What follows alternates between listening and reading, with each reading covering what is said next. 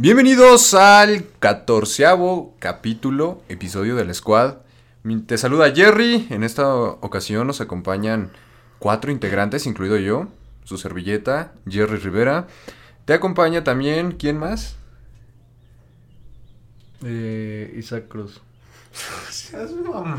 Bueno, el que habló anteriormente es Isaí Coronado, que lamentablemente no se puede presentar a veces, le gana la risa y no sabe qué decir. Yo soy Isaac Cruz el que está hablando y tenemos una invitada, al parecer que es amiga de Jerry. ¿Puedes presentarla, por favor? Preséntate tú. Yo soy Nacasia, la Nacasia. Vaya, ¿por qué la Nacasia? Pues una anécdota muy, muy extraña. Ahí con Jerry hablando, pues una vez se me salió lo naco. y pues dice que se me quedó la Nacasia. Entonces, pues eh, eso es. Así me llamo, la Nacasia. Bueno, seguiremos con tu seudónimo de Nacasia. Perfecto. El día de hoy fue, es un día un poco triste. Les vamos a contar una historia tétrica y abrumante porque eh, salimos de la prepa de una manera no esperada. este, ¿cómo, cómo, ¿cómo fue que salimos? A ver, alguien que se eche, se eche la historia, güey. Pues simplemente se cancelaron clases por, al parecer, la, por el coronavirus que está ahorita pegando muy fuerte. Pero para nosotros fue de una manera muy chistosa, ¿no, Jerry? Claro, Porque prácticamente este año fue sabático para muchos de nosotros. claro. Así que... ¿A ustedes cómo vieron este año? ¿Cómo lo viste, Nacasia? Pues, no sé, me decepcionó este ciclo escolar y realmente no vi que tuviera clases. Hay que contarnos la experiencia de la prepa. A ver, va a ser un, un episodio yo creo que bastante largo, pero pues vamos a, a intentarlo porque hoy vamos a cerrar la primera temporada de la Squad. Estoy muy contento porque fue un proyecto que salió estando en la prepa. Fue una de las cosas más chidas para mí y pues para varios también supongo, aunque ahorita están todos aguitados. Isaac está enfermo de coronavirus. Llevo dos semanas y media de enfermo. Ni siquiera levantarme. Ni siquiera he podido ir a cursos a los cuales yo voy y me encanta. Pero lamentablemente, pues prefiero no contagiar a los demás, excepto a mis amigos. Esos se van conmigo hasta la muerte. Isaac tiene cuarentena, está en cuarentena por coronavirus. Nosotros aquí exponiéndonos, pero pues bueno, tenemos un sistema inmune bastante eh, destacable, ¿no, Isaac? Sí. Ay, qué hueva de este niño, no mames. Es que lo que pasa es que ahorra energías, bro. A ver, todos aquí, a excepción de Nacasia, que va en quinto, pero tiene nuestra misma edad. quinto. eh, Sí, pero comparte la misma Va en la generación. Ajá. Ok. Y tiene 17, nació en el 2002. Tú también naciste en el 2002, Isaac. Sí. Yo soy de los- los- los- 1998. Está bien que sea el mayor de ustedes, pero pues no. Es del 2000, Isaac. Y bueno, cuéntanos, a ver, vamos a contar la experiencia primero las damas, sin ser machista, de cómo, cómo, no, no hables. cómo fue tu experiencia entrando a la prepa. ¿Desde cuarto? Ajá, o sea, o sea desde, desde el Comipems. Para los que no sepan, el Comipems es un examen, un concurso de admisión para las escuelas eh, medio superior para el bachillerato. Entonces, co- ¿cómo fue? ¿Tú fuiste de las afortunadas de tener el error? Pues no, porque, pues si no, muchos no lo saben, les cuento, a mí me hicieron repetir tercero de kinder porque estaba muy tonta, entonces, pues no, me tocó a mí el error, pero fue muy, muy trágica mi historia de Comipems, porque pues normalmente los que van a curso van como unos cuatro meses atrás, y yo fui todo un ciclo escolar a Comipems, o sea, desde que empezó el ciclo en secundaria en agosto hasta una semana antes de hacer mi examen. Lo chido es que nada más eran sábados y domingos, dos horas, pero me quedaba como a dos horas de mi casa porque pues vivo cerca de la Jusco y esto era casi en el cerro, así, cerro, cerro. Órale, Pues- ¿te congelas allá? Sí, la verdad, ni siquiera era un salón como bien hecho, era de láminas y afuera era de madera, pero el profe era muy, muy bueno y daba clases en la UNAM. Entonces, pues teníamos ciertas ventajas de aprendizaje con él y pues una vez presentando con mi TEMS, pues la verdad yo sí tenía mucho miedo, porque pues sufro mucho de que me salga sangre de la nariz. Y mi mayor miedo era que mi hoja del examen se manchara con una gota de sangre. No, ma. Ok, continúa. ¿El examen lo sentiste fácil, pesado, medio o de acuerdo a tus capacidades? Pues yo soy muy, muy mensa para matemáticas y física, entonces realmente para las otras soy muy buena y tengo una gran capacidad de memoria. Y pues se me hizo algo fácil, sí, y también de pensar mucho y pues si no te sabía la respuesta era como de piensa lo que vas a hacer y listo. Realmente no se me hizo tan difícil y pues unos dicen que es de acuerdo según a las versiones, qué tan difícil te tocaba. Pero pues no, no me tocó difícil, por eso sí me tocó de cerro a cerro, me tocó en Iztapalapa un domingo y hacía un montón de calor, entonces no, no, no, casi moría. Y pues ya entrando de la prepa, pues yo siempre soñaba con ir en prepa 5, sí, sueño todo guajiro, ya que entré, pues no sé, yo traía esa onda porque, no sé, de niña fresa de la secundaria, pero una vez entrando me dio mucho temor la, la prepa. Y pues mi clase empezó a las 7.50 y yo llegué una hora antes, entonces no sabía realmente qué hacer. Y pues mi experiencia en cuarto fue buena, pero sí traía como esos aprendizajes de secundaria que quería, como de ya pasaron los 10 minutos, yo no me quería salir del salón. Y pues sí, sí era esa niña castrosa del salón. Por si eres edecán. Ja, Saliendo, bueno, en cuarto, pues mi primer paro fue como de, ¿qué es esto? Recuerdo que ese día me tocó estar enfrente de los chairos. Yo con cara de que, pues mamá, ¿qué es esto, no? Pues sí, me regresé a mi casa muy triste. Yo estaba muy, muy molesta porque dije, pues mis clases. pues, ahí está como una semana. Dije, güey, no, mis clases. Güey, no, mis clases. no, pues qué, qué chido. Ah, párale hasta ahí. Y le, le toca a Isaí. ¿Cómo fue tu experiencia, güey, en el Comipenes primero? Eh, muy fácil. Yo entré a un curso que, pues, como subestimado porque era un curso que realmente se impartía gratis, eran bastantes profesores de distintas universidades que estaban ahí más que nada para ayudar a estos alumnos que querían tomar un curso. El curso era gratis, nada más que te pedían 500 pesos para, por si no cumplías con algunos parámetros que te ponían, pues que tuvieran como ese dinero. Pero en, sí el curso era gratis. Eh, por eso al yo ir en ese curso fue como subestimado porque la gente piensa que es gratis, entonces no es bueno, este, o que cuesta 500 pesos es muy barato, entonces no sirve, porque hay mucha gente que paga cursos de hasta 16 mil para entrar a la prepa. Entonces por ahí me vi un poco subestimado, pero la verdad el curso fue muy bueno porque era creo que solo los sábados y domingos. Era pues sí, unas cuantas horas, pero eh, el nivel de aprendizaje, y yo creo, no sé si pueden confirmármelo, que aprendí más en un corto periodo de tiempo que todo el tiempo que estuve en la secundaria, en el curso. Pensé que era prepa. No, en el curso. este, aprendí más en el curso que en la secundaria, o sea, en menos tiempo. Eh, los maestros fueron muy buenos y ya de ahí eh, entonces, pues yo me sentía preparado. Realmente en el curso yo no hacía las tareas, este, no estudiaba las guías, este, a veces faltaba y por eso como que ya me querían expulsar del curso porque no cumplía con lo que debía. Pero, este, pues seguí ahí hasta el final y eh, ya al momento del Comipems, lo único que vi malo fue que te sentaban en una silla y te dan una tabla para hacer tu examen. Eso no me gustó, era muy incómodo. O sea, si por sí vas nervioso, ves ahí toda la gente, dice, tengo tanto tiempo. Y, o sea, yo no estudié las guías ni nada, no sabía lo que iba a venir pues vas nervioso y luego que te metan ahí con, en una silla con una tabla, pues no inventes. Pero de ahí en fuera, pues me fue bien. Este. Acabé el examen muy rápido. O sea, yo desde secundaria he tenido la facilidad de aprender muy bien las cosas. Siento que he estudiado muy bien y me sé muy bien los temas. Por ejemplo, en matemáticas sabía mucho, cualquier tema. Ahorita ya lo dejé, ahorita en mate ya no sé nada, pero es porque he querido. O sea, realmente no le he prestado atención a las matemáticas. Si quisiera, pues me iría muy bien. Eh, pero pues de ahí fuera en el examen me fue muy bien, lo acabé muy rápido. Hasta mi familia me dijo como, oye, ¿por qué saliste tan rápido? Pues ya que lo acabé, hasta lo revisé tres veces. o sea, lo acabé, acabé muy rápido el examen. Y pues a mí me tocó, igual que a Gerardo, en la generación, bueno, a mí me tocó la generación que tuvo el error en lo del examen. Entonces fue como fue un gran problema porque salía que yo tenía 36 aciertos.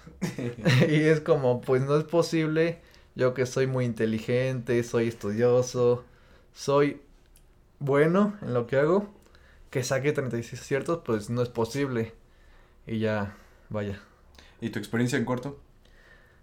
Bueno, de ahí en cuarto hubo un problema, porque después de lo que pasó de los aciertos, con el problema, este, gracias a esto que mi mamá este, vio todo lo que estaba empezando a difundirse sobre muchas personas que tenían más o menos treinta y tantos aciertos y que estaban reclamando a, los que hacían el Comipems, pues tuve la oportunidad de sí poder meter una rectificación de mis aciertos y luego ver que sí tenía yo en realidad 110 aciertos.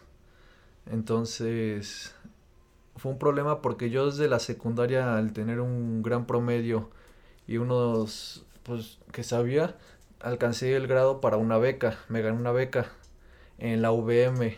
Entonces, pues yo ya estaba acostumbrado a ir en la mañana, ¿no? Ya sabía que, o sea, cuando me dijeron lo de los aciertos era como prepa, que ahí está mi ahí estaba mi prima en ese momento, este y mi hermano y era como, bueno, pues ahí está mi familia, pues y, me quedé muy cerca de prepa 5, entonces puedo quedarme en prepa 5 o VM que está relativamente cerca de prepa 5 y yo ya llevaba, ya, una semana estudiando en, en VM. O sea, ya tenía algunos amigos y todo. Y iba a seguir estudiando en la mañana. Como, y también tenía mi beca y todo. Entonces le iba a ir bien, bien a mis papás. Entonces fue una decisión muy difícil porque ya conocía la VM. Se me hizo muy bonita. Eh, y era algo como a lo que ya estaba acostumbrado. Iba a seguir en la mañana. Ya tenía algunos compañeros. Ahí era prepa 5, pero una decisión difícil, pero al fin y al cabo fue como ese orgullo, agarré mi orgullo y dije, no, pues yo me gané mi lugar en la prepa 5 y voy a entrar. De ahí este fue un poco difícil porque todas estas personas que entramos después, como a poco después de media semana que entraron los demás, pues fue como la bienvenida distinta. La gente ya había entrado, ya les habían dado su tour de la prepa, este, su bienvenida y todo. Y a los que entramos después fue que nos llevaron al auditorio, nos dieron nuestra pequeña bienvenida a nosotros y así, pero no nos explicaron muy bien todo. Entonces fue más complicado por esa parte, pero pues no había ningún problema. Entonces mi experiencia en cuarto, este, pues al primer día agarré unos cuantos amigos, un amigo de ahí más amigos. Al primer día, güey. Sí. Ah, huevo, mamalón, güey, dale. Eh, entonces, en cuarto sí fue como un cambio porque la prepa es gigante. O sea, de ir yo en una escuela pequeña a una preparatoria que es la más grande, pues... De todo México. Es un gran cambio. Este, también el ir en la tarde, que yo pues iba en la mañana antes, también cambia mucho.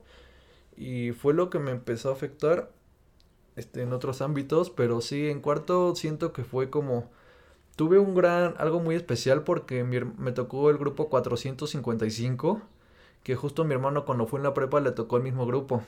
Entonces él ya conocía a los maestros, entonces yo me sentía como más cómodo porque él me contó cómo eran los profesores, cómo era el grupo, si era barco, si era difícil, entonces me sentía muy cómodo porque de mi grupo o al estar ahí en la prepa, yo era como, oh, mi hermano ya estuvo aquí en este grupo, entonces ya tengo como esa facilidad de conocer cómo son los profes, cómo me va a ir, este, y todo. Entonces, en esa parte me sentí muy cómodo. Y ya hablando del tema de los paros y así, pues al principio... Pero los de cuarto, todos, todos de cuarto ahorita. Pues en cuarto fue muy relajado. Em, y pues era algo como normal porque mi hermano ya había estado ahí y ya había vivido algunos paros. Que eran paros chiquitos. Igual en cuarto. Sí. Y pues mi hermano decía, va, sí, pues normal, eso pasa. Y ya lo viví muy normal en cuarto. Sale, sale, estuvo muy interesante, güey. ¿Tú, Isaac? De tu experiencia con mi PEMS a cuarto. Este, Isaac, tú que la neta te mama, güey, resaltar tu orgullo universitario, explícales cuál es la diferencia de una prepa, una preparatoria. Un bacho. A un bachilleres, a un CETIS, güey. Una prepa de la UNAM, güey. Tú que ya tuviste la experiencia de estar en un bachilleres y uno de, de la UNAM. Pues para ser sinceramente, bueno, ser sincero, es que no cambia nada, simplemente todo vale igual, es un certificado. Incluso he tenido amigos que han salido de la prepa y, no han ido a estudiar a la facultad y por el simplemente hecho de tener certificado de preparatoria y van a conseguir un trabajo y hay otra persona que igual quiere el mismo trabajo y es de bacho o es de CETIS, prefieren dárselo a esas personas porque ya van con carrera técnica o simplemente se enfocaron más al área de trabajo. De hecho, sí hay muchos problemas, así que pues la verdad no hay gran diferencia. Simplemente que cambia el plan de estudios y que tu escuela es más bonita. Es lo único que puedo Ah, decir pero sobre eso. pase y todo ese pedo, güey. Bueno, es que la verdad, el pase, pues sí nos ayuda bastante a nosotros que estudiamos por parte de escuelas de la UNAM, planteles de la UNAM, tanto prepas como CCHs, pero prácticamente es lo único que nos beneficia y una mejor educación, por así decirlo. Bueno, en mi perspectiva personal, este, una preparatoria, pues sí es como, es un, es una escuela bachillerato que nos permite el desarrollo eh, más enfocado en el área humanista, humanista de ciencias, eh, ciencias sociales y eh, ¿qué más? ¿Qué más, Nakase? ¿Cómo co- complementarías? Pues siento que la UNAM y sus preparatorias de la UNAM, al igual que, bueno, no CCH no, solamente las preparatorias, nos dan una amplia gama desde, pues, saber filosofía, matemáticas, física, biología, y en los diferentes, pues, preparatorias, ya sea bachilleres o con ALEP, pues su sistema de asignaturas es mucho más reducido de las que tenemos. Y pues sí, como dicen, se enfocan más en la carrera técnica, y pues de acuerdo a la sociedad y amigos que tengo que van en bachilleres o tienen alguna carrera técnica, pues para ellos es mucho mejor salir con algo técnico, porque pues así ya se evitan como entrar a la universidad. Y pues lo que más necesitan ellos es empezar a producir dinero, entonces pues creo que esa sería como mi opinión y aparte pues lo del pase que mencionaban. Para mí, no sé, yo sí quiero hacer examen porque pues siento que con todo esto de paros y cosas así realmente los universitarios de prepas y CCHs no estamos preparados ni tenemos el nivel para poder entrar a una facultad. Claro, hay excepciones, pero realmente siento que no tenemos esa capacidad y pues gente igual de bachilleres o con ALEP o cualquier otra preparatoria abierta, siento que hasta a veces tiene mejor conocimiento que nosotros. Siento que, no sé, ahí es donde está mi duda, si en verdad la UNAM nos enseña o qué pasa. No, pues sí, te entiendo. Disculpen. Isaac, ahora sí, cuéntanos tu experiencia. Porque ha sido muy cabrona, güey. No me digas desde que entraste a la prepa, sino todos tus intentos de exámenes que has tenido, güey, para entrar a las prepas, güey. Y cómo viviste tu experiencia en el bachilleres, güey. Para las personas que no me pueden ver, prácticamente tengo una cara de pinche cabrón, ¿por qué dijiste esto, no? Pero disculpen. Muy bien. Bueno, mi historia es un poco trágica, pero a la vez muy gratificante, por así decirlo. Para empezar, yo, este, saliendo de la secundaria, yo no era una persona prácticamente lista, como lo comenta aquí mi amigo Isaí, que él siempre ha salido muy bien en los exámenes y ha tenido un gran promedio. Yo la verdad he sido de esas personas que si no les importa algo simplemente no, o simplemente si no los apoyan o no los están como en constante presión, no hacen las cosas. Pero bueno, eso ya queda de cada quien después con el tiempo. El mismo tiempo te va diciendo qué hacer, la verdad. Bueno, yo la verdad salí desde secundaria con un promedio muy básico, creo que salí con 7.9 de la secundaria.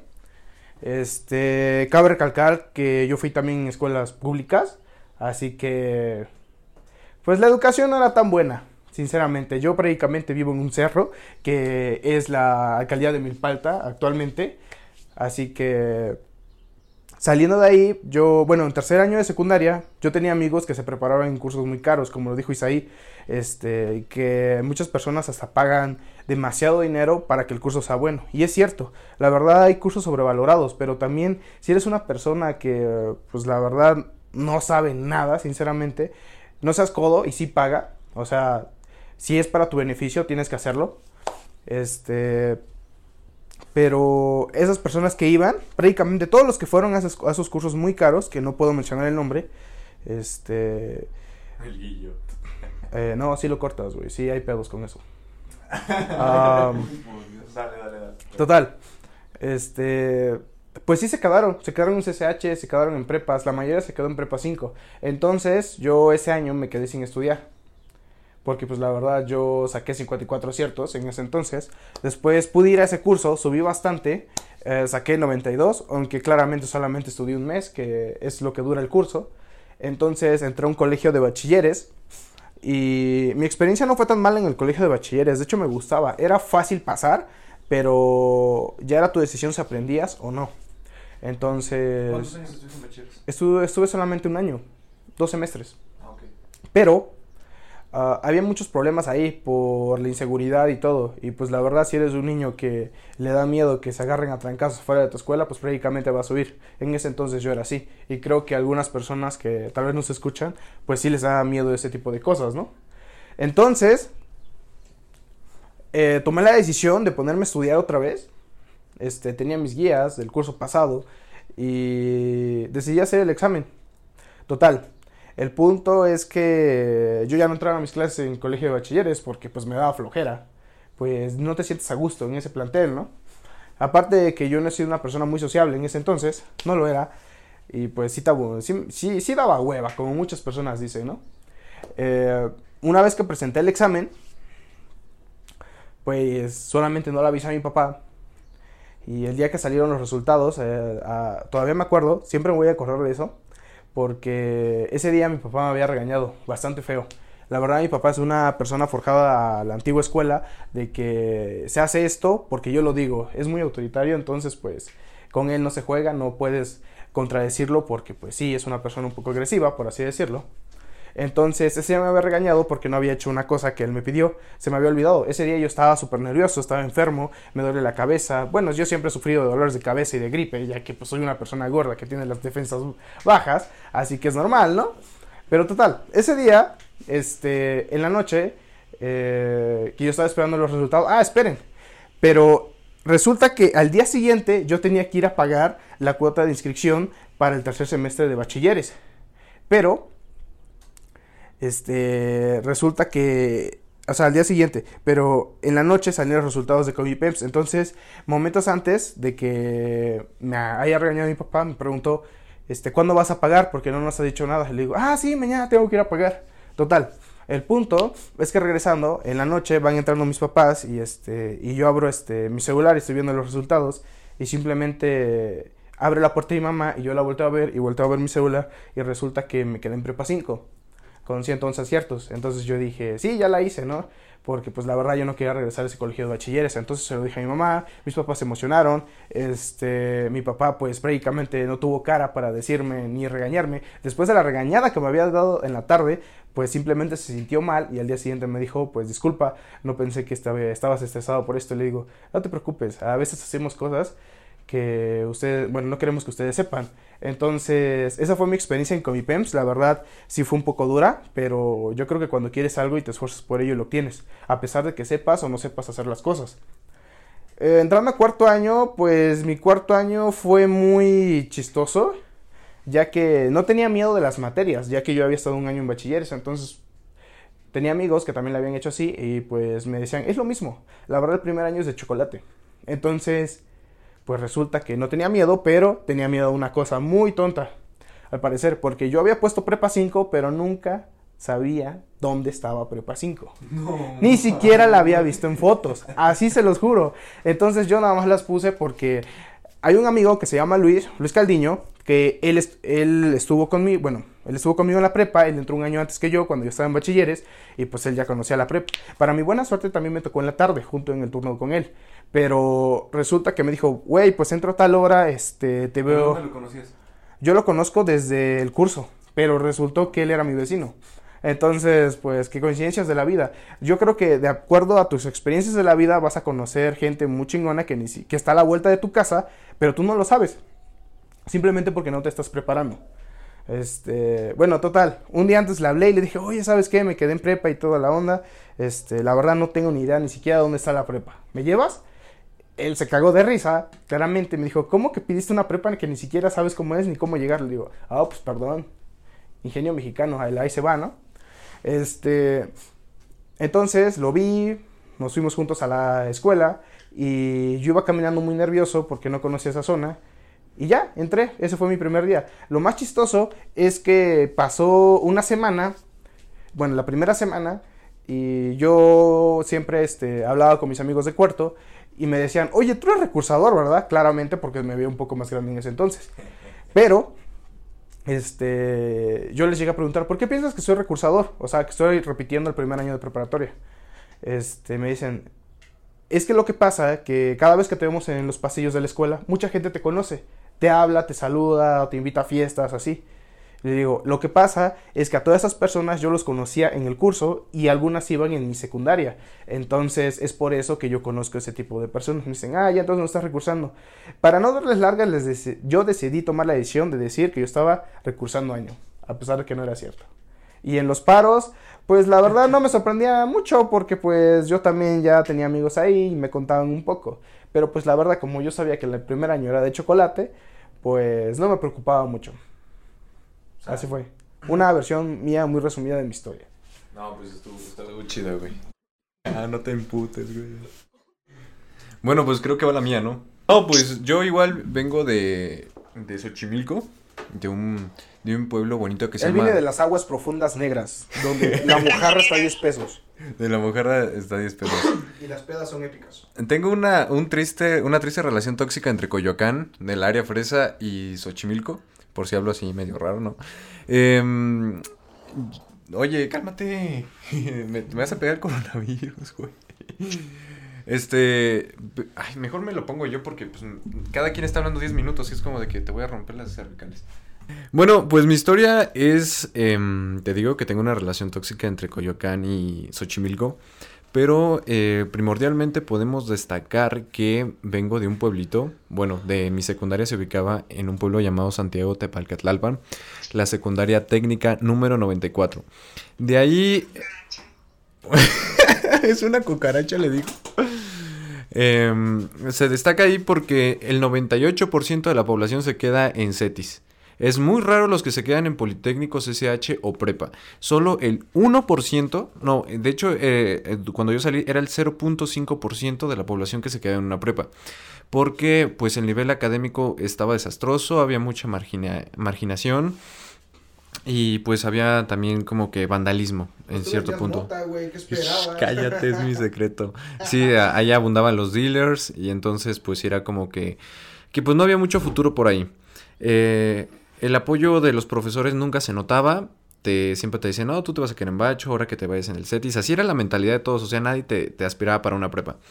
Todo el mundo me decía que yo este, me iba a quedar en bachilleres porque pues yo, yo me destaco, me caracterizo por ser un estudiante vale madrista, pero al mismo tiempo que siempre salva las, las materias como con un promedio regular de 8, 8, 5 porque pues... perfecto para el colegio de bachilleres. Más o menos, güey, de hecho sí. Entonces, eh, a mí, yo soy una persona muy autodidacta, me gusta aprender todo y principalmente de internet. Divagando por ahí me encontré un curso eh, impartido por Manuel Hernández, un grandísimo profesor que... Ajá, es, un ajá, es, muy, muy, muy bueno. Este, de Editorial Ignium, se los recomiendo a todos los que estén escuchando esto y pertenezcan a la Ciudad de México. Si quieren presentar su Comipems o conocen a una persona que vaya con, eh, con ah, ¿cómo? a presentar su Comipems, eh, se los recomiendo. Este, un amigo Fernando, que es un podcast, escuchas fiel de aquí, se chuta todos los podcasts que yo saco. Él también es eh, egresado de ese curso. Y eh, es un curso gratuito en el que en base a todos van resolviendo una guía, le llama la guía resuelta.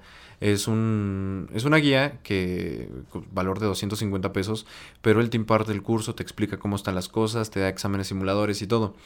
Eh, yo empecé eh, estudiando ese curso desde, o me enteré ese curso desde noviembre de segundo año de secundaria. Y ya, ya hagan de cuenta como que nada más me lo estaba chapulineando, por así decírmelo, no, no, no le pegaba de lleno.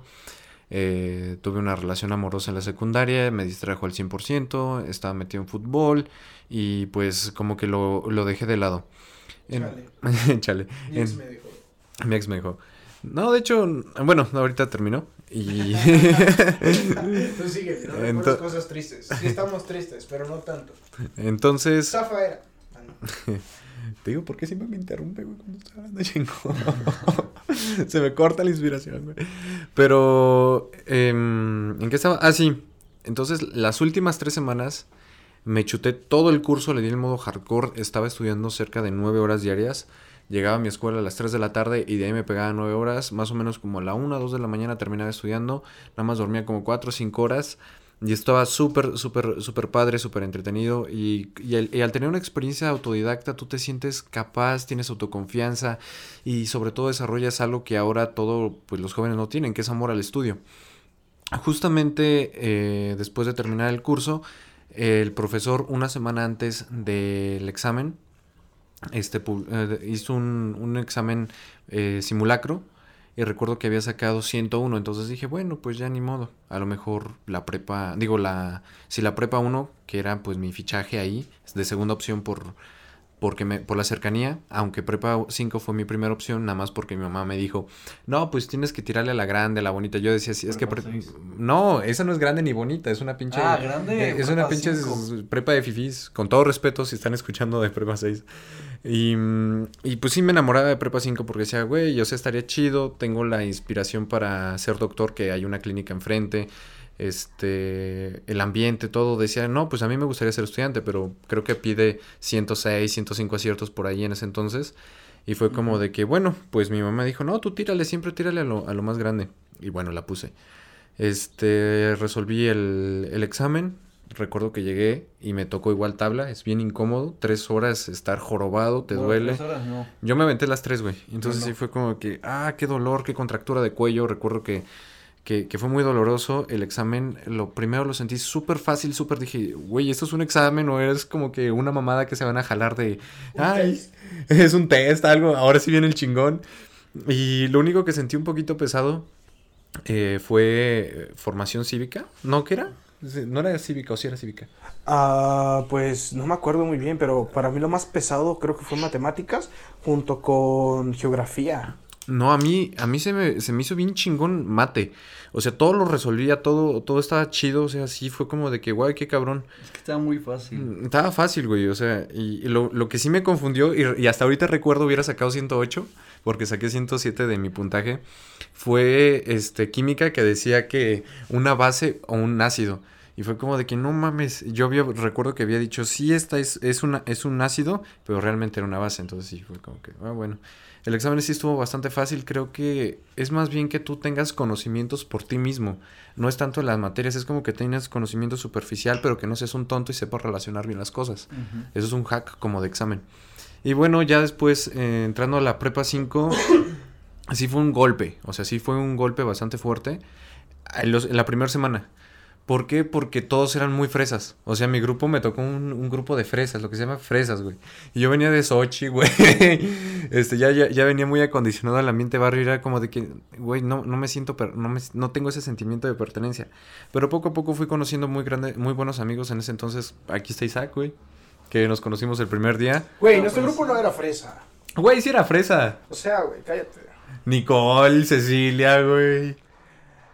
Bueno, sí, sí era un poco fresa. Pero era de esos fresas que, no, así estaba la chingada, pinche grupo. Sí, síguele. No, a mí sí, o sea, sí el grupo al final sí fue. Es cierto, a ti te conozco desde cuarto año. Sí, güey, desde el primer día. con el Alan Columna. Con el Alan Columna, que se fracturó. Espero te recuperes, él sí lo escucha a veces esto. Ajá, entonces sí fue como de que, güey, no mames. Este, gracias a Isaac, güey, porque era como de mil palta y dije, güey, pues me acondiciono, pero este güey dijo, no, luego, luego decía que era millonario el güey y, así. ¿Sí o no, güey? Siempre he dicho que es millonario. La neta sí, la neta sí. Uh, sí, güey, dice que se la pelan los narcos y No es cierto, simplemente a veces llevo buen dinero y es por eso que ellos simplemente me, me juzgan. Y luego dicen, güey, paga, pinches codos. Ay, no quisiste traerte un juguito. Ni unos cacahuates de 10 baros del Oxxo, güey. No, pues no, porque pues al chile ustedes ya no. Ya no se lo merecen hasta ahorita. Ay, papá. Bueno, yo no hablo porque si no. se van a armar los putazos o qué. Mientras se putean, yo voy a poner de fondo el soundtrack de putazos o qué. Putas. Bueno, ya. Entonces, sí fue como que chingón, o sea, sí fue la, la primera semana, o sea, sí sentí luego, luego la diferencia de profesores, porque pues estaba acostumbrado a la, a la secundaria lleno de profes sumamente barcos y que solamente te regañan y te demuestran que con un título tienes toda la vida resuelta. Y aquí lo que me gustó mucho fue eh, principalmente una profesora que me impactó mucho en, en mi vida académica, que fue la profesora Torres Melo de lengua española. Pinche vieja, ¿cómo me caíste gorda, la verdad? Y te lo digo y te lo sostengo. Al final, o sea, te, te a mí me dio, bueno, dio como un consejo que me impactó en ese entonces. Haz extra con 10, no se preocupe. Ay, ¿cuál 10, güey? No, déjate de mamadas, güey. y, y fue como que un consejo muy chido que nos dio a todos que dijo, este, un título no les va a decir si son buenos o malos esos ustedes, sus valores que tengan, el respeto a su familia, este, su modo de convivir, de relacionarse, de apoyar. Y dijo, o sea, este curso de lengua española, pues es simplemente porque me lo da la UNAM, pero al fin y al cabo mi propósito que tengo con ustedes es ayudarlos a entender de cómo está la situación, cómo está la vida y que realmente si quieren ayudar no es como que siendo como que académicos o que tengan un título, es que ustedes sean unas buenas personas y sepan desarrollarse como son. Y ya después nos hablaba como de qué es la depresión y lo que vivían los padres y todo. Entonces sí fue como de un golpe de madureza que nos dio y dijo, güey, eh, eso está chingón porque debería ser así como nos enseñan. O sea, sí está bien eh, formularte y ayudarte con, con las materias y... Y sí, sí está bueno, pero al final y al cabo, llevarlo a un entorno social y humanista, pues esa es la misión de, de la prepa. Después me di cuenta de que había profes barcos, de que había profes eh, encajosos, había profes osados también como el Zárate, el buen Zárate, güey, que te hizo comprar ocho boletos. Y nada más te recibió dos, güey. Eh, bueno, y, y, después sí fue como que, que muy chido mi experiencia en, en cuarto año porque fui empe empezando a ser como que más independiente yo, aunque me golpeó mucho el horario. O sea, yo era de la mañana, güey, o sea, siempre era de la mañana, me levantaba como a las 5 de la mañana siempre. Y ya después como acostarte en la noche, o sea, yo era de 5 a 7, güey. Neta. Son débiles. el que tiene coronavirus.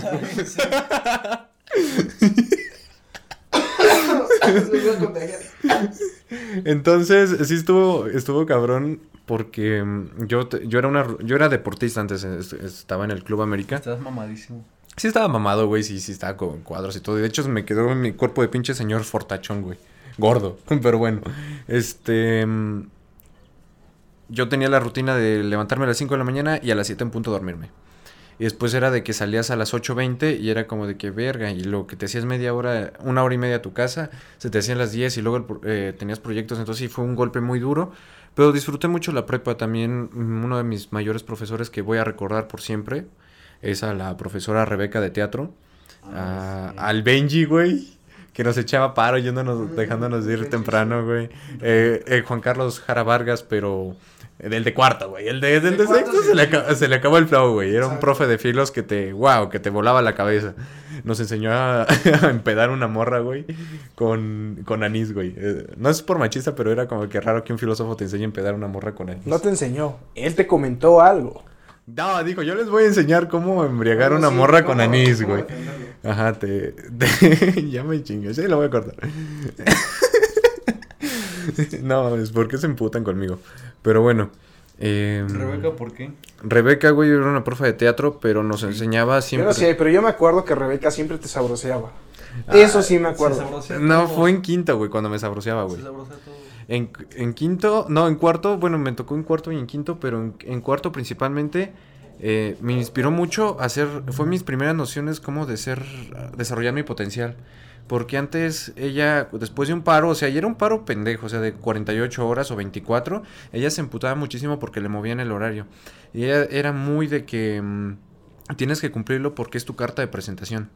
Ella antes de decir que cualquier apariencia, superficialidad, este dinero, materialismo, aunque sí era una persona bastante material, pero bueno, es por clase social. Este, ella decía, tu mejor carta de presentación es el compromiso que tengas con lo que haces, con tus trabajos, con tus proyectos, con lo que hagas.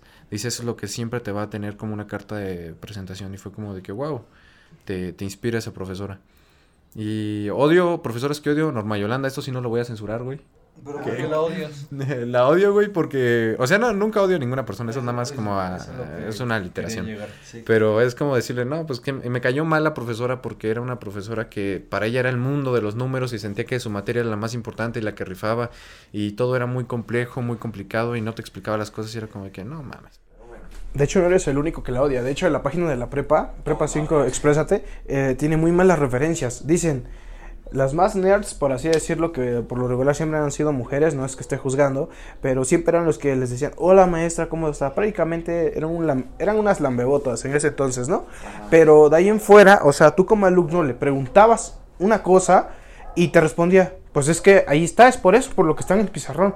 O sea, sí, no entiendo. Entiendo que estoy tonto, no comprendo. Vuélvelo a decir. Ella, lo, ella decía, yo no voy a repetir dos veces las mismas, la misma cosa. A mí lo que sí, sí me molestaba mucho de ella fueron dos cosas. Muévele tantito, no le des pausa en el... Nada más en el mouse, en el mouse muévele. Ándale. Ándale. Y, y, lo que sí me molestó mucho de ella fue de que ella misma se equivocaba al hacer los ejercicios. Exacto. Entonces era de que de por sí es matemáticas, estoy en un muy bajo nivel. Bueno, todos los de cuarto que entran están, la mayoría, un 70-80% están en muy bajo nivel. Y que una profesora se esté atorando ella misma continuamente es como de que mmm, si no le entendía cómo se hacía X, cómo lo voy a hacer Y si ya se equivocó y puso una Z. Entonces, eh, ah, en quinto grado, esto no lo debería meter, pero en un examen muy complejo... ¿Eh? Estamos hablando de cuarto. Ah, sí, pero es que eh, estoy tirándole hating ahorita a la maestra por eso. En quinto, recuerdo que le pedía, eh, un profesor dijo, este es examen abierto, pueden consultar donde quieran, libros, internet, profesores, y eran preguntas muy complejas, ejercicios muy complejos. Y esa profesora tiene doctorado en matemáticas por el Politécnico y por el... Ajá, sí, sí, sí. Es de Politécnico, de hecho. Ella es de Politécnico, sí, tiene doctorado. Y, y le pregunté, oiga maestra, necesito cómo se hacen estas derivadas de trigonométricas que era supuestamente no tan complicado para un doctor en matemáticas, güey. Sí. Cualquiera hasta David yo creo que las hacía. Y dijo, ay, yo no sé, ya tengo mucho que no veo esos temas y la verdad no me importa. Y fue como de que qué apática, o sea, entonces ¿para qué eres pinche maestro? O sea, si eres maestro es porque te, te mama enseñar, güey. Pero pues bueno, así fue. En amigos conocí varios y muy chidos, y aquí se mantiene uno. Este, me la pasé muy bien. Tuve como que independencia y empecé a ir al cine muchas veces empecé a ir a comer, empecé a ir por pizzas, empecé a ir por... Yo me acuerdo cuando entrabas a tus clases de cuarto, por irte con una chica. Ah, también, o sea, ahí descubrí mi... Era como, y Gerardo, este, se siente mal, profa, y a mí los profesores de cuarto siempre me creían. Ah, Eso sí. era lo mejor del caso. Isaac nos enseñó a manipular, profes. No es que los haya enseñado a manipular, es que era un niño bueno, güey. Ah, oílo. Pero bueno, este, no, no descubrí mi primer amor, o sea, mi, mi, meta era descubrir un verdadero amor en la prepa, pero pues no lo conseguí. O sea, el amor que tuve venía desde secundaria, güey. Pero yo sí, yo sí quería contarle a mis hijos, a mis nietos. Yo conocí a esta chica en la prepa, pero pues no, güey. Pero bueno, esa es ya otra historia. Ahora vamos a pasar... A, a ver, dale, dale. Ustedes, creo que todos van en la tarde, ¿no? Ey. Pues a diferencia mía, yo voy en la mañana, entonces ahorita sí sus anécdotas y sus expectativas son demasiado diferentes a las que pues vamos en la mañana. ¿Hoy? Y, y sí, cierto que para mí, pues como que los de la tarde tienen cierta ventaja sobre los de la mañana, a pesar de lo que digan académicamente. Que te asalten en la noche. Pero sí, o sea, social como socialmente, pues uno que llega temprano y no tiene clase, pues a dónde va, no puede ir ni al cine ni a ningún otro lado, porque pues son las 7 de la mañana y, se va todo, a dormir. todo, todo está cerrado, entonces pues sí, tienen como ciertas desventajas, al igual los maestros dicen y varios compañeros que la tarde es mejor porque son menos alumnos y según les ponen como más. De hecho, sí. Con más ventajas. Sí, o sea, es como que más relajado, o sea, siento como que la mañana yo que soy, por decirlo así, turno mixto por mi optativas y por lo de Rebeca y todo, o sea, sí se notaba como un ambiente más de, de presión y de estrés. O sea, y era más por físico, o sea, como que te despiertas temprano y te hartas más temprano. En cambio, la tarde ya vienes bien comido, bien descansado, despejado. Llegas y es como de que... ya cállate, pues también la gente de la mañana se ve súper demacrada, se ven como niños todos ahí que van corre, corre. Y normalmente, quien este año todavía tu estética, cuando salí en la tarde, se veían los de la tarde entrando con una cara de que parece que van a no sé dónde, como que sí cambia todo su semblante en cuanto a los de la tarde y los de la mañana. Se ven más relajados y más como no estresados como los de la mañana. Bueno, ahora vamos a enfocarnos. A ver, déjame ponerte el. el... Aguanta, voy a mover otra vez el, el, micro porque. Ay, Dios mío. ¿Cuánto llevamos de grabación, güey? Ay, ay, no te estreses, niño. Dale todas tus experiencias ahora sí, de quinto a sexto, así todo lo más chido que has vivido en la prepa, no importa lo que te tardes, tú dale. Ok, Dif bueno pues. Diferencias, anécdotas, experiencias, todo va, dale.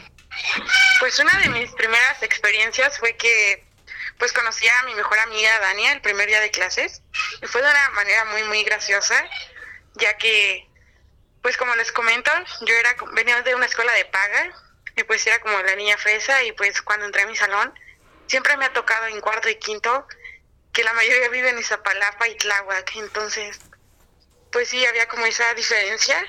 Yo vivo en Tlalpan, entonces no está tan mal.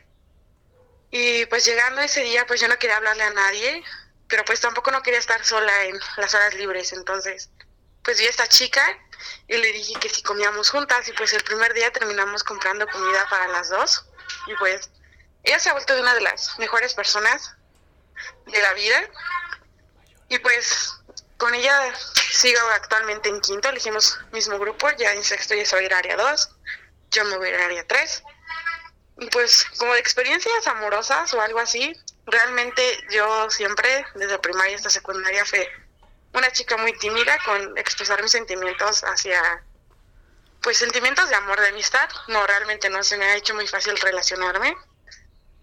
Pero pues vi que había demasiadas personas y pues me llegaron a gustar varios chicos, pero nunca me atreví a decirles nada. Hasta que pues un amigo mío pues me gustó y dije, no, pues si no hago nada y nunca digo nada, pues me voy a quedar aquí solterona para toda la vida. Y pues decidí ir y él estaba en la biblioteca, recuerdo. Y pues yo subí y la verdad me daba muchísimo miedo hablar y pues me trababa. Entonces le escribí una carta, o sea, como lo que sentía. Entonces me paré enfrente de él en la biblioteca, él estaba haciendo un trabajo. Y le dije, pues lo saludé normalmente y le dije, te quiero decir algo.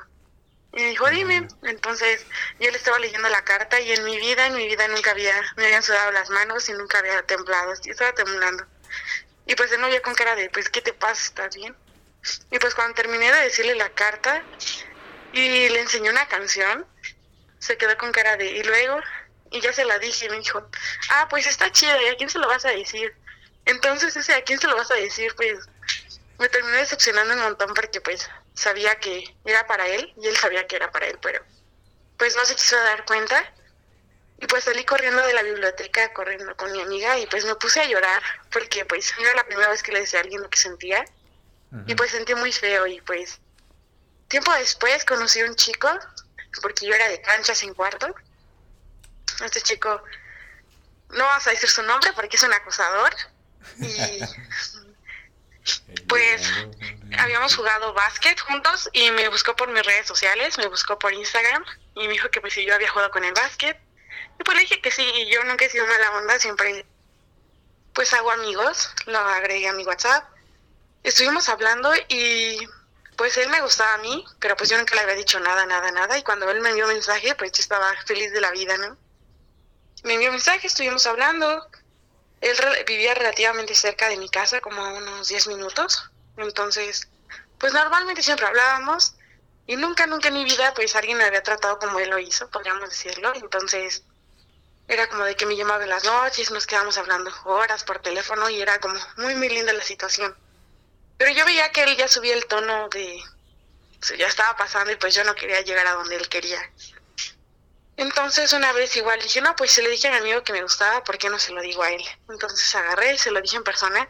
Y realmente me agarré mucho valor para decírselo. Y ese día no escribí nada, llegué y se lo dije como lo sentía. Y me dijo que sí, que estaba bien. Y después me envió un mensaje diciéndome que pues él sentía mucho que me hubiera enamorado de él, pero que pues él nada más me quería para tener relaciones y que pues no quería nada serio. Entonces pues yo le dije que no y que hasta ahí la dejáramos, pero pues realmente no, me siguió buscando y me siguió como persiguiendo en la escuela, me veía y me iba a saludar como si no hubiera pasado nada. Y pues yo veía que me veía con otros ojos de, digamos, ojos de lujuria, entonces pues yo dije, güey, eso no está bien, no, te dije que no, no quería nada. Entonces, tiempo después les comenté a mis amigos y pues ellos veían que él se acercaba mucho a mí. Entonces, cuando hacían eso, mis amigos hombres siempre me empezaban a hablar o uno me jalaba y me empezaban a contar cosas y él llegaba y se les quedaba viendo con cara de, chale, pues no, yo no te puedo decir nada. Y pues yo le comenté a mi mamá porque pues sí los mensajes eran como seguidos de que se va a armar o no, entonces pues no. Y pues después de él ya no tuve nada. Después tuve otra como relación. No fue relación, fue una aventura, suena raro. Con un chico de cuarto, de cuarto, sí, de cuarto de mi salón. Todo empezó por una publicación de Facebook que que lo retaba a besarme. Y pues yo no había besado desde secundaria, entonces fue como de chin. Tenía nervios. Y total que nos besamos ahí por el edificio A. Pero pues él era el otaku del salón, entonces pues yo no sabía qué onda con eso.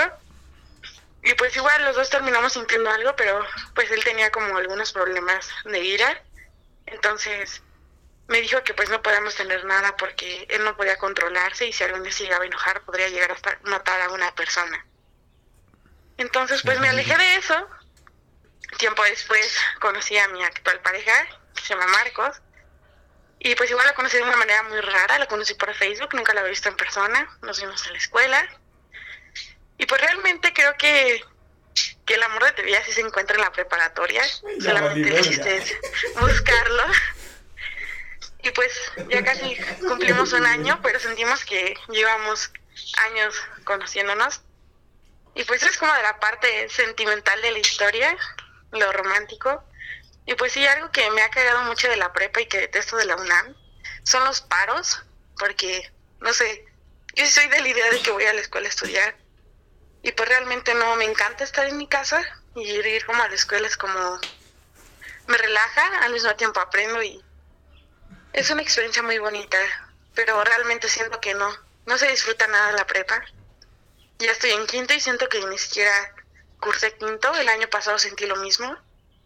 Y pues también es feo, porque en la calle la gente me dice que si un estudio, que si ya dejé de estudiar, y es como, voy prepa 5, no tengo clases. Pero pues supongo que lo más interesante o la adrenalina que te da estudiar en una preparatoria de la UNAM o en cualquier otra es de que si no vives el momento, en el justo momento que lo estás haciendo, no se va a repetir. Y eso es a causa de los paros, entonces. Pues mi historia no es tan interesante porque yo soy, soy una niña matadita que tiene buenas calificaciones. Nunca me he saltado ni una clase, nunca, en mis dos años. ¿Le hace falta prepa? Ah, sí. Te hace falta CCH. ¿Qué le dirías a, lo, a los paristas? que chinguen su madre los paristas. Yo también lo pensé, yo también lo pensé. Para empezar. Y dos, que, que qué pedo en su casa si no los quieren, o sea, por más que me peleé con mi mamá o con mi papá o con mi familia, pues si no llego a mi casa a dormir, si me andan buscando, ¿no?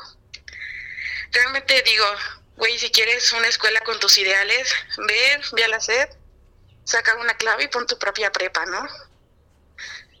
ellos mismos se quejan de que no tienen derechos, pero ellos mismos violan los derechos de los demás. Y realmente son niñitos caprichosos que pues quieren que todos les hagan caso. Les falta atención a ellos. Y pues creo que no tienen lo suficiente, ¿cómo lo digo? Valor.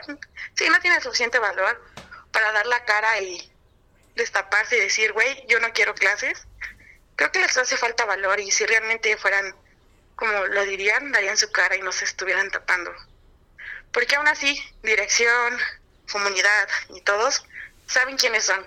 Entonces, no tiene chiste de que se tapen sus caras, porque todos sabemos cómo son y cómo actúan. Entonces, pues eso lo diría. Y si alguien que está escuchando esto y pues voy a hacer su examen a Comipems, donde se queden, disfrútenlo porque la vida se va volando y no regresa nunca.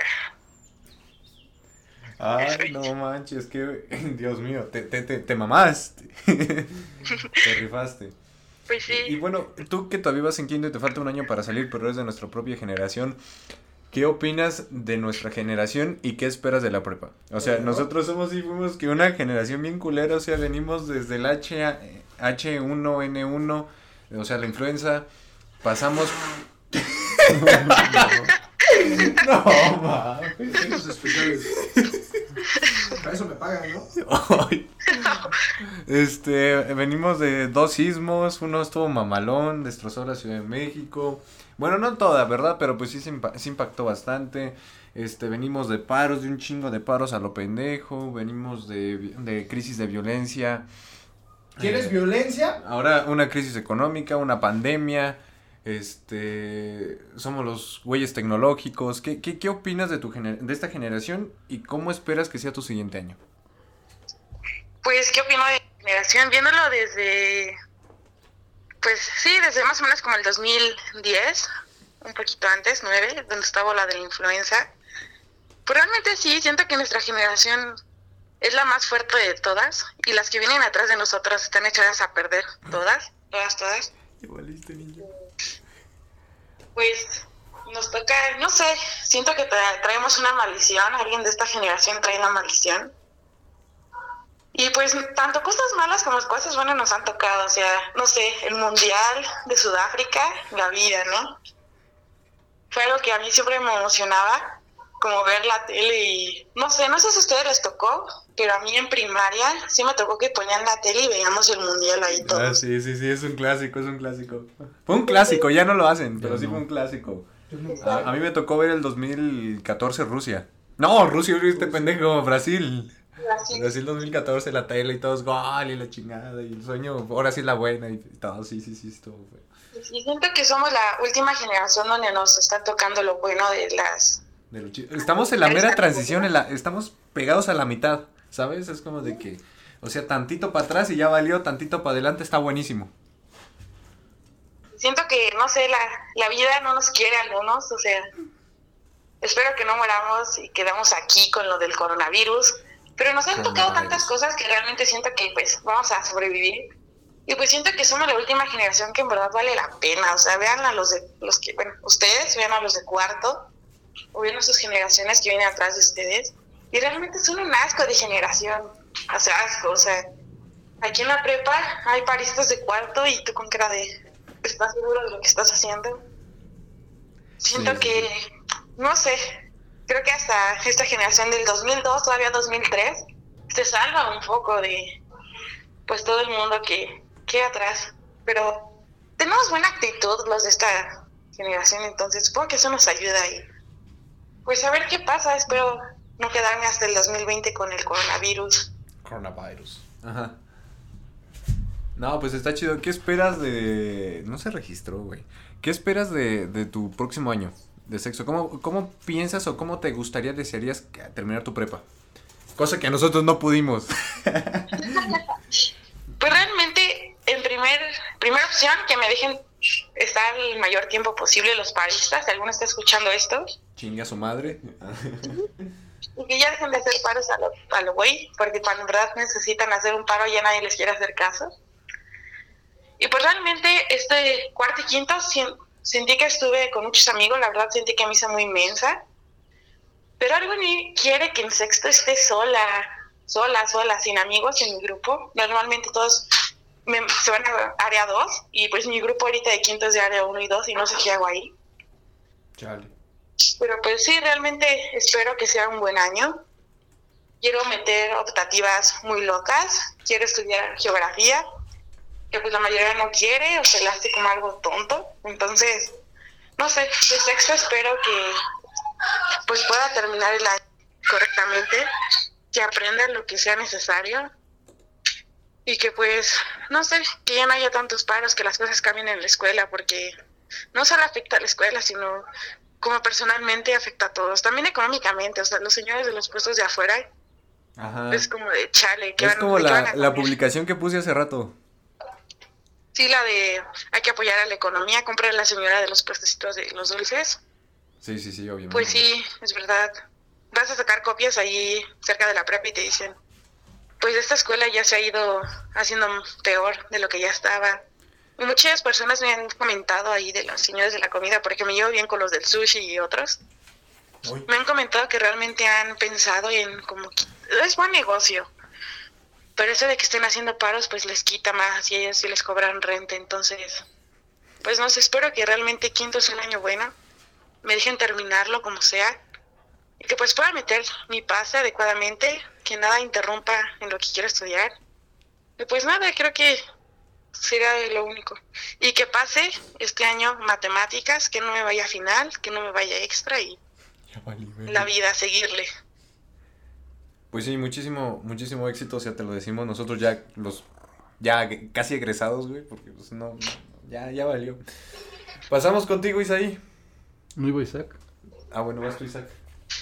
¿Qué esperas? Este, tu experiencia, o sea, ya en general de la prepa, güey, cuéntanos tus anécdotas, tus experiencias, güey. Quinto y sexto, ¿cómo te fue? Quinto y sexto, ¿cómo te fue, güey? Este, ¿y, qué, sentiste ahorita de que pues ni siquiera terminaste viendo prepa, güey? Nada más vamos a llegar a recoger tus documentos y a la verga, güey. ¿En serio? Sí, güey. Sí. Bueno, para empezar, eh, quinto año, este, yo decidí irme solo. eh, cambiarme de grupo, ya que en cuarto año muchos, este, de este... Isaí ya está poniendo caras de que ya no va a volver a ver a su crush. Hola Yasmin, ¿cómo estás? este, espero que estés bien. este... eso. Es que ya no puedo ir a canchas como me gustaría. Güey, estás llorando, no mames. No mames. Güey, te pegó. Está bien, ya. Me pegó por canchas. Está bien. Sí, güey, a mí Bueno, me pegó por más, güey. este- Pero dale. Total. ah, en cuarto año eh, hice buenas amistades y me gustó estar en un entorno, pues, como cómodo, por así decirlo. En quinto año yo tomé la decisión de irme a otro grupo, ya que mis amigos de cuarto año todos se fueron a un mismo grupo, la mayoría. Entonces yo dije, ¿saben qué? Pues creo que es momento de que yo vea la peor equivocación que pude haber tomado. Nah, estuvo bien. Sí, bajó mi promedio bastante, pero la verdad me gustó porque ahí es donde me empecé a dar cuenta del tipo de personas con las cuales me quería relacionar y que puedes estar solo y seguir haciendo tus cosas. Quinto año, pues sí, fue bueno. La verdad creo que fue uno de mis mejores años donde más aprendí, pero también donde no me no salí como me hubiera gustado. Am, hice buenas amistades, sí, de hecho hasta la fecha eh, todavía me sigo hablando con uno de, quinto año que lo convencí que se viniera junto conmigo a sexto, que es Isaí, el cual grabamos. Y en sexto año, pues, la verdad, siento que no he tenido casi nada de clases. Es cierto, pero como estuve un año en colegio de bachilleres, pues la verdad ya lo compensó. Es como que, güey, yo ya no quiero ir a la escuela, ya quiero mis papeles, ya, ya me quiero ir de aquí. ¿Y qué espero para en agosto? Pues simplemente haber entrado a la facultad en la que yo quiero y pues nada, que me llevo muy buenas este, bases de la preparatoria. Bien o mal, los paros que hayan hecho no, pero me enseñó a ver la vida de una forma muy diferente. Si quieres seguir en esa mierda en la que está la mayoría, pues sigue. Y si no, pues no. Tú tienes que saber qué hacer. Tienes que seguir produciendo, tienes que seguir sabiéndote, moviéndote. Y es lo que me dejó la prepa. Cosa que no me dejaría el bacho, yo creo. Qué buena reflexión, güey, te mamaste. Tú, Isaí, te toca, matarlo. ¿De qué? gato, ¿De qué es el tema? Este güey te pegó, ¿verdad, güey? No mames. ¿En serio no sabías que solamente iban a ir a recoger Ya, güey, ya. papeles y si es que sales? Una semana, ¿no? De clase. No, ya no. Ya, güey. Ya la última semana ya nomás de chavos, ¿saben qué chavos? Tú final, tú no final. Ajá, exacto. Exacto. Y ya. Para esa semana vamos a ir. De hecho, firmas tu boleta. Padilla Lo, lo comentó. No inventes. No, a ver, sí se pasó, güey. Vas, güey, o sea, ¿con qué te, qué es lo, lo más chingón? O sea, todas las, tus experiencias, tanto buenas y malas, en, en, pues, en la prepa en general, güey, y, y todo, güey, ¿cómo- ¿qué esperas, güey? Todo ese pedo. Eh, bueno, Antes de llorar, quiero decir que amo canchas. la neta sí amo canchas. Eh, ha sido una de mis mejores experiencias en la prepa. Ya que, bueno, desde cuarto, con lo que pasó del temblor y tal, este, he tenido la fortuna de que el círculo con- de mis amigos que tenía en cuarto, sí les gustaba como hacer deporte, fuera el que sea. O sea, jugamos tocho, máxima, básquet, foot, eh, lo que sea jugamos, eh, ya sea en canchas o como pasó lo del terremoto en cuarto, este, estaban abiertos campos ya que el gimnasio no estaba abierto y siempre tenían básicamente abiertos campos.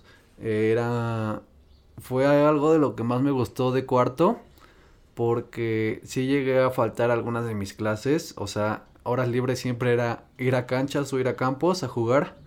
Eh, algunas clases era como, no, pues no hay que entrar, vamos a jugar a, a campos. Y, o sea, los momentos que viví en campos y en canchas, eh, pues no tienen precio. Oh, voy a poner un efecto, ahora sí lo voy a buscar. no. Eh, de ahí en fuera, en cuarto, pues solo, bueno, vaya, solo pocos amigos permanecieron, me di cuenta de realmente quiénes eran mis amigos, quiénes no.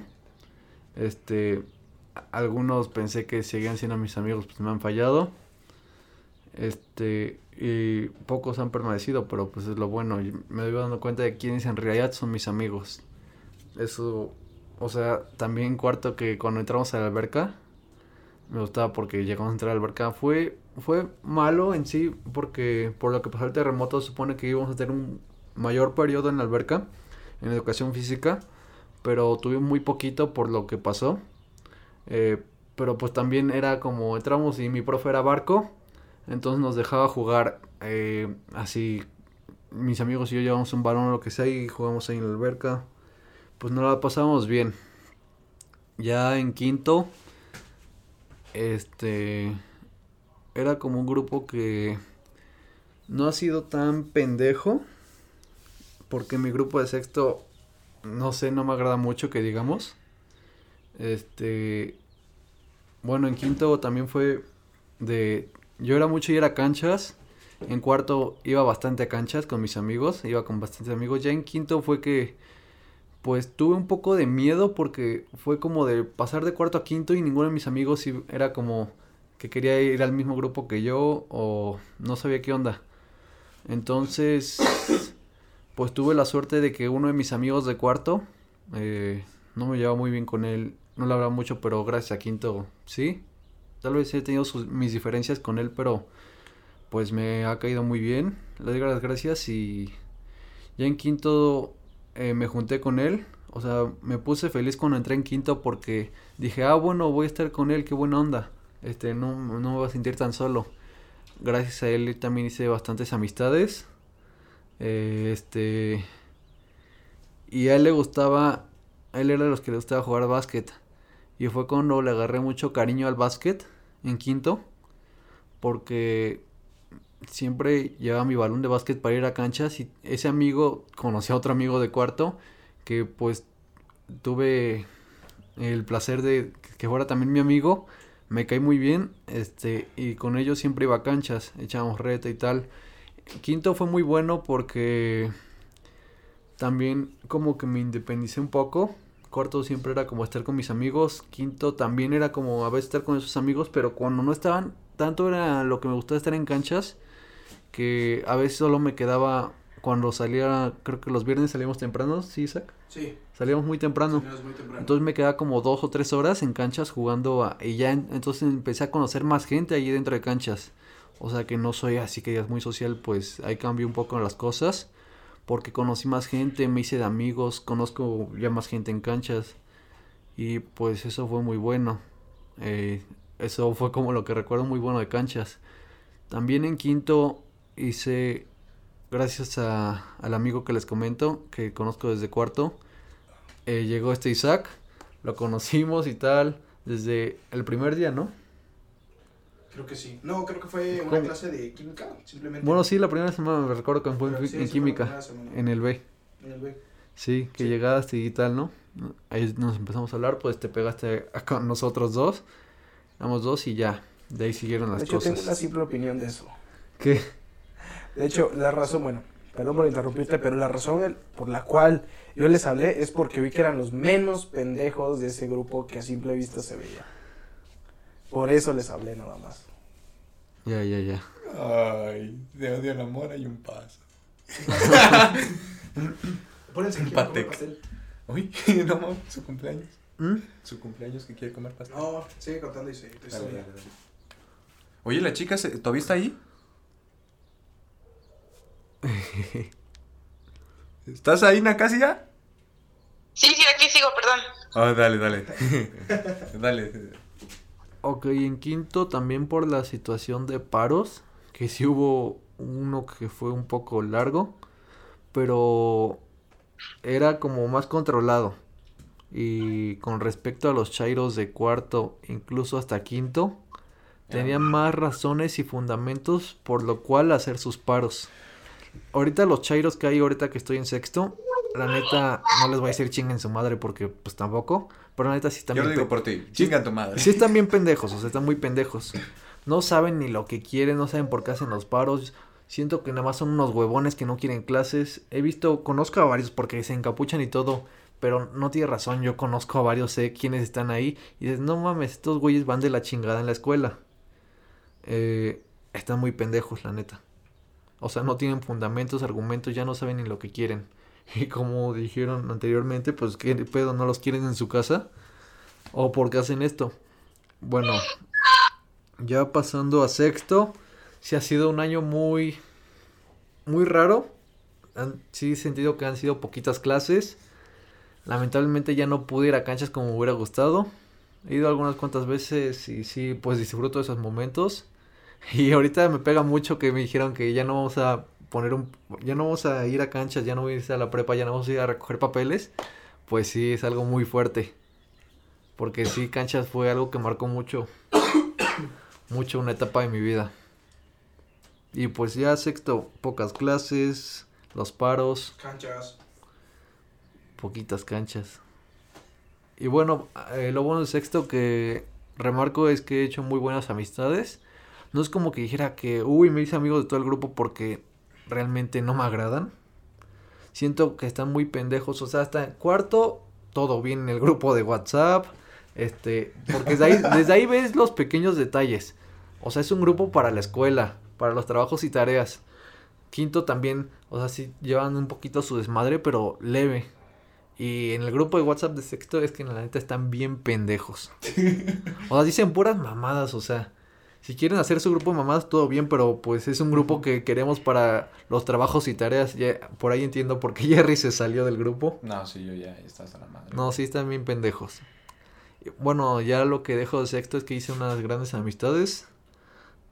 Eh, Jerry, una de Gracias, ellas, gracias. de las pocas amistades que dices, wow, ha, ha hecho un gran cambio en mi vida. Gracias, gracias. ¿Esto? Sí.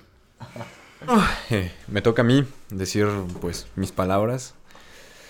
Pues la prepa fue- para mí fue una experiencia muy, muy... ¿Chinga, no habías pasado? No, güey, no Ah, ha pasado. pues. No, Mi experiencia, pues ya es el último retoque, güey. El- para mí la, la prepa eh, fue en general, pues, una experiencia muy chida.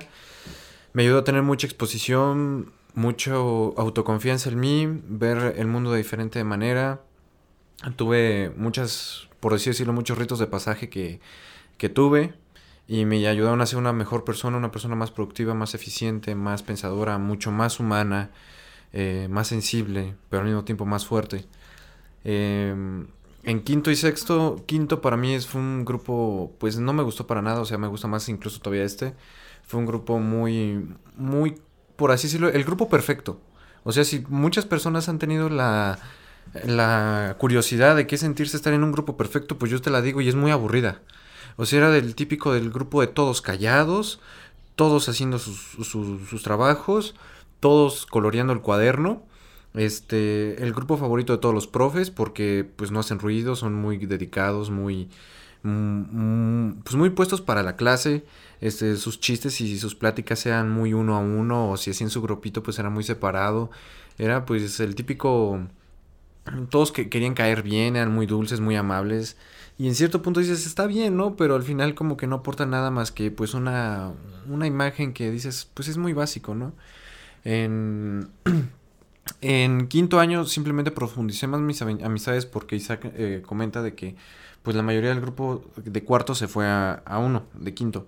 Este, entonces eh, yo, yo fui a ese y puedo decir que profundicé mucho más las amistades y pues debo de agradecer a, a las personas que me complementaron en quinto. Este, Emanuel, eh, Miriam, eh, ¿quién más? Que estuvo en quinto. ¿Qué onda? ¿Otra vez? Ah, bueno. Este, Miriam, eh, Yalu en determinado momento me ayudó. Eh, Isaac, este, descubrí cómo, gracias a él, cómo conservar una amistad, aunque no estés uno a uno, cómo no alejarte, güey. O sea, cómo mantener una am- amistad sincera, más perduradera, más, más chingón, una amistad vergas. Este, a Oscar, gracias por, por ser mi compañero. Este, eso fue en, en quinto, principalmente lo más destacable. Eh, de allí, este, paso a, a, a, bueno, a Victoria también. Este, pues, ya. Darle su, su agradecimiento Sí, sí, también, sí. porque, pues, fue una persona que me, que me impactó bastante cabrón. Me hizo pensar de manera diferente. Y bueno, este, en quinto se hacía las retas de, de Fucho con varios, pues compañeros, no los puedo considerar amigos, pero con compañeros. Em, en sexto fue, eh, fue otro cambio, un, un salto cuántico, por así decirlo, en el tiempo. Este, fue cuando me involucré mucho en el desarrollo personal, en ver el mundo de diferente manera y ver que si todos queremos un cambio y ser más humanos y construir algo chingón, no es cambiar al mundo, ni impactarlo, es impactarte a ti mismo y a tus amigos. Con eso generas un cambio más que suficiente. Y, y gracias a, a- Decidí meterme a Área 4 con Isaí y con este... Isaac, él fue el que nos, nos, nos indujo, nos malinfluenció a Área 4. Pero Pero... lo agradecen porque sí sale. Se supone. Se supone. Ahora imagínate cómo están los área 1 y área 2. Esos brothers persínense. Sí, de hecho sí. Quiero ser médico, pero me metí a 4, un área humanista, artística. ¿Qué güey? Eres Pero- médico de las hierbas, ¿cuál es el problema? Médico de la hierba. Y, o sea, el grupo de verdad no me gustó para nada, tanto en profesores como, como en alumnos, como en compañeros. Son unas grandes personas, lo sé. Pero, pues no congenio. O sea, tanto los ideales y su manera también ser muy chairos y buscar todo con paro y así valemadristas y sobre todo que son personas todavía muy emocionales. Pues creo que no, no, no me están aportando mucho, pero de todas maneras pues no los considero malas personas ni malos compañeros. Sí están medios muy pendejos, o sea, yo fui el, único que empezó a irrumpir con el grupo de WhatsApp y dije yo me salgo porque es pura mamada la que ponen ahí.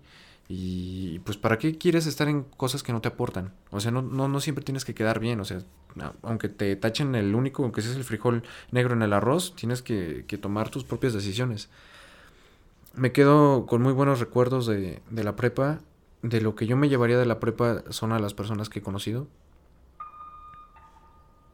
Chale. Este, las experiencias que tuve, tanto buenas como malas, la disfruté. Eh, Fernando Lazo, si algún día escuchas esto, pues muchísimas gracias por, por acompañarme en cuarto.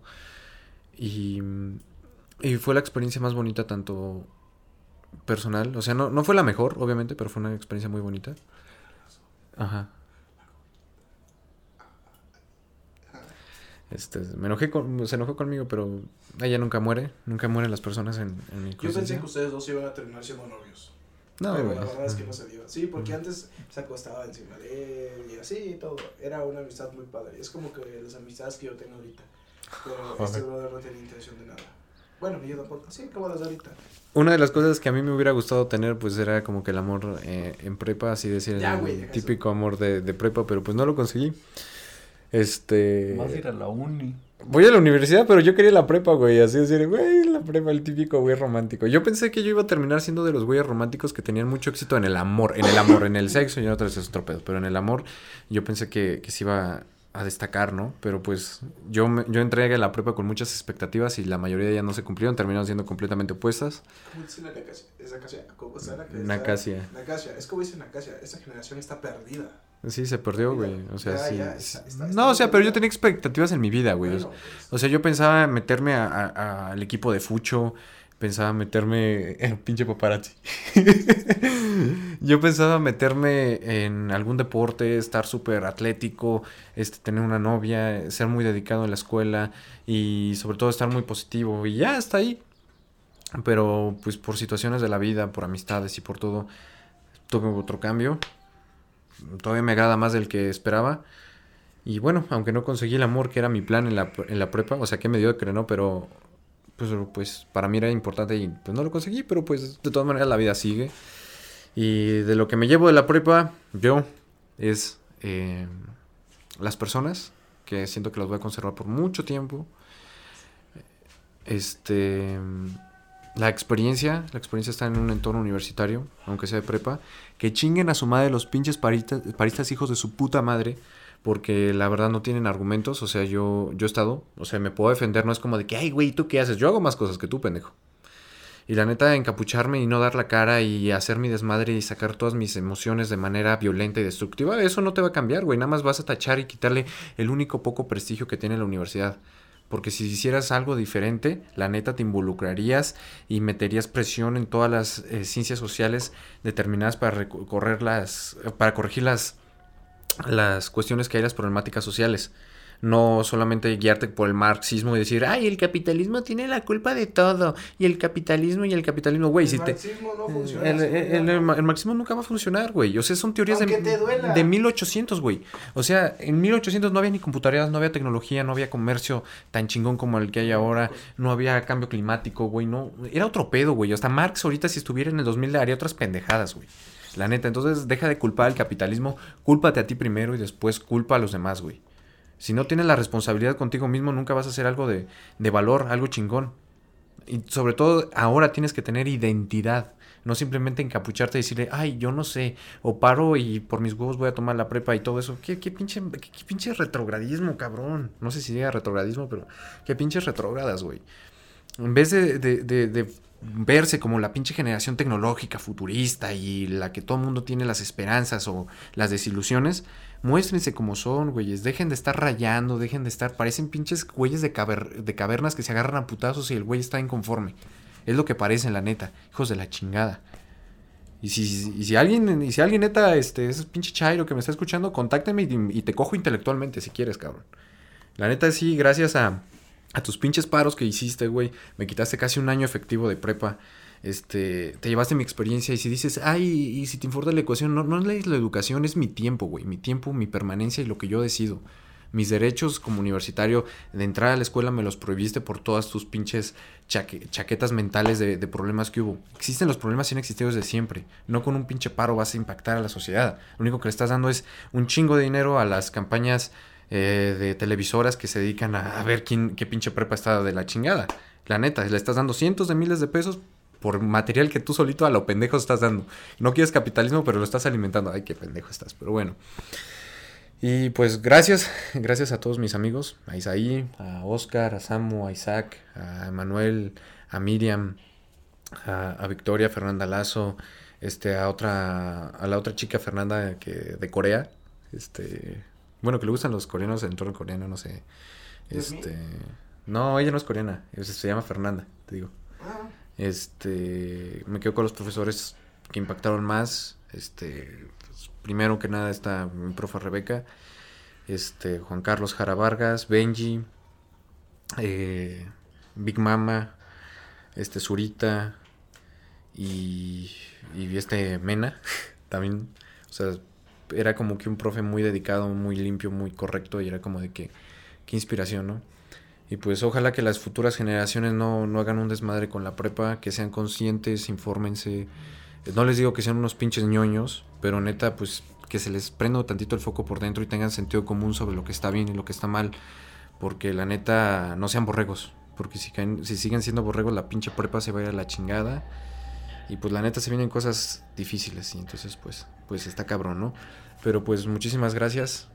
Me quedo conforme, me quedo bien, aunque lamentablemente por causa del paro y ahora esta pandemia la prepa no terminó como debió terminar y me siento mal también por ello porque todavía tenía que hacer muchas cosas con personas y decir unas cuantas cosas también, hacer y vivirlo, pues ni modo, hay que ser un poco más estoicos, más duros y pues afrontarlo, pero, pero me quedo con, lo, con lo bonito de la prepa, también me quedo con el aprendizaje y con los amigos, con, con todas las personas, incluso esta Anacasia que acabo de conocer. Y pues son gente que todavía vale la pena, ¿saben? La, el mundo todavía no está perdido, simplemente falta pues, pues tener conciencia de las cosas. Y recuerden que, que, lo que te va a definir como una, como una persona, como un habilidoso, como un maestro, no es un título, son tus experiencias y lo que vas a aportar realmente al mundo. Y bueno, pues espero que, que todos cumplan sus metas, que todos que todo salga bien y, deseo éxito a todo el que me está escuchando, que quiera hacer su examen o que ya salió de la prepa o que recuerde cómo era la prepa y vaya la fortuna que tienes si eres de la universidad. Y bueno, este pues algo más que quieran agregar. ¿Qué se llevan? ¿Qué se llevan de la prepa? Ana Casia eso sí no va, no va a contestar porque la neta todavía no sales, todavía te falta un año y, y un año es un año, ¿eh? Neta. Cuarto año de prepa. Un cuarto año de prepa. Tú, güey, ¿qué te llevas de la prepa? Eh, aprendizaje. No, güey, ya, dalo chingón. ¿Cómo que me llevo? De o sea, ¿qué, Te, ¿qué te llevas? O sea, güey, ¿qué, ¿qué, le vas a decir a tus hijos de, que, de la prepa, güey? No, pues que la aprovechen. Que es una experiencia muy, muy buena. Pero ¿qué más, güey? O sea, ¿qué te llevas? O sea, te llevas a canchas, güey. No digas mamadas, güey. Te llevas a canchas, güey. Te vale verga la escuela, güey. Tú te llevas a la cancha y las experiencias y las amistades que tuviste, güey. No digas mamadas, Sí, pues eso. Pues no lo dices. Es que ya lo comenté, ¿no? No, no dices qué te llevas de la prepa. ¿Qué te llevas?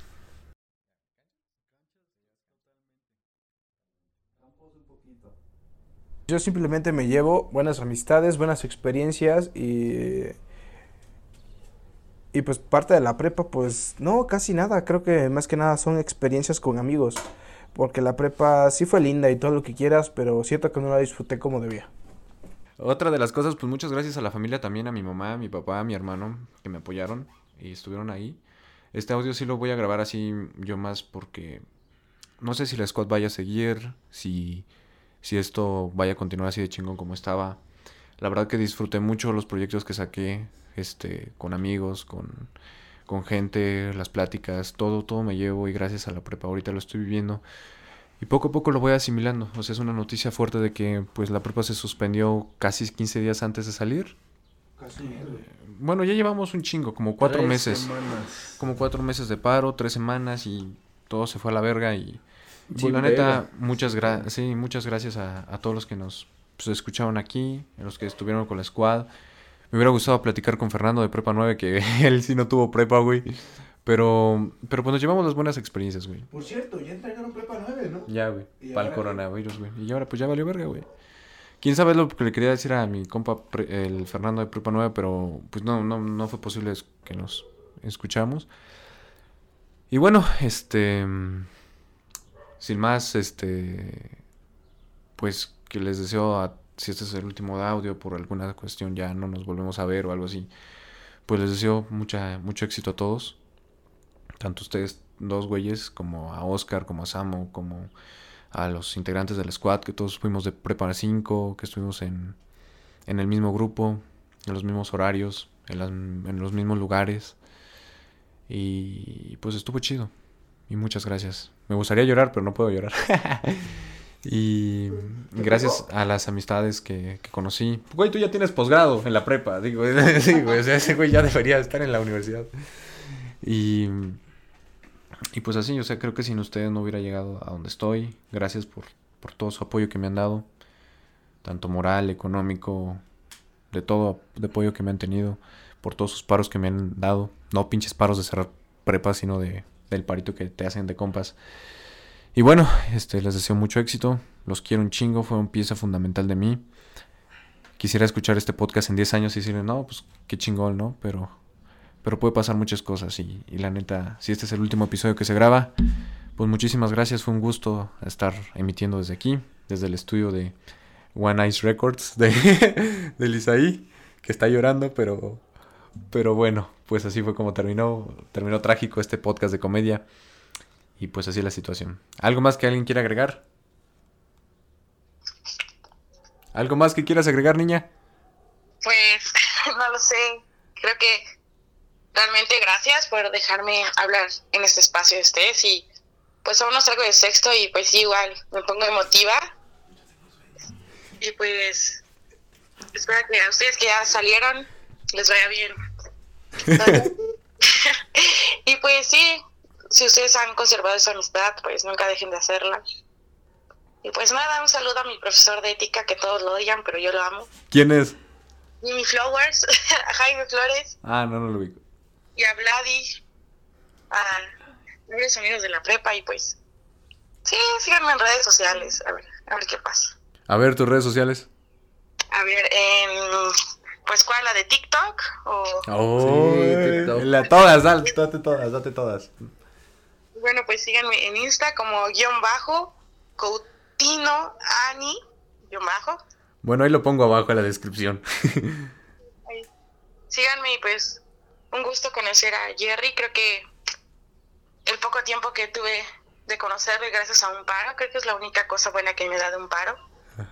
Conocer a alguien como él es una persona eh, genial. No tendría palabras para describirlo y en verdad es la primera vez que conozco a una persona así como él.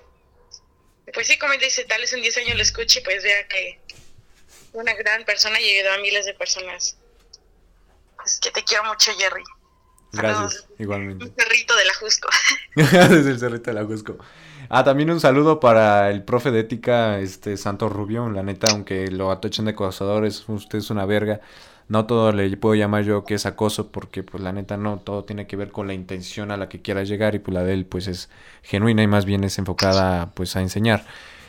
Y bueno, pues a mí me pueden seguir en Instagram como arroba Jerry, G-E-R-R-Y guion bajo producer, y productor en inglés. ¿Y tú? Síganme como coronado.isaí en Instagram. ¿A ti, niño? ¿A ti no? No, bro. Ya se registra. Que ya cerró Instagram, dice mi compa. Pero pues bueno, esperemos que el squad siga, que simplemente esto sea un momento emotivo, reflexivo y pues bajoneado. Pero pues a darle, gracias a todos los que nos han escuchado. Este podcast es internacional. Llegamos a las 3.500 reproducciones. es muy poquito, pero pues la neta fue todo orgánico en, en Spotify y la neta estoy muy contento. Gracias a todos y pues hasta la próxima.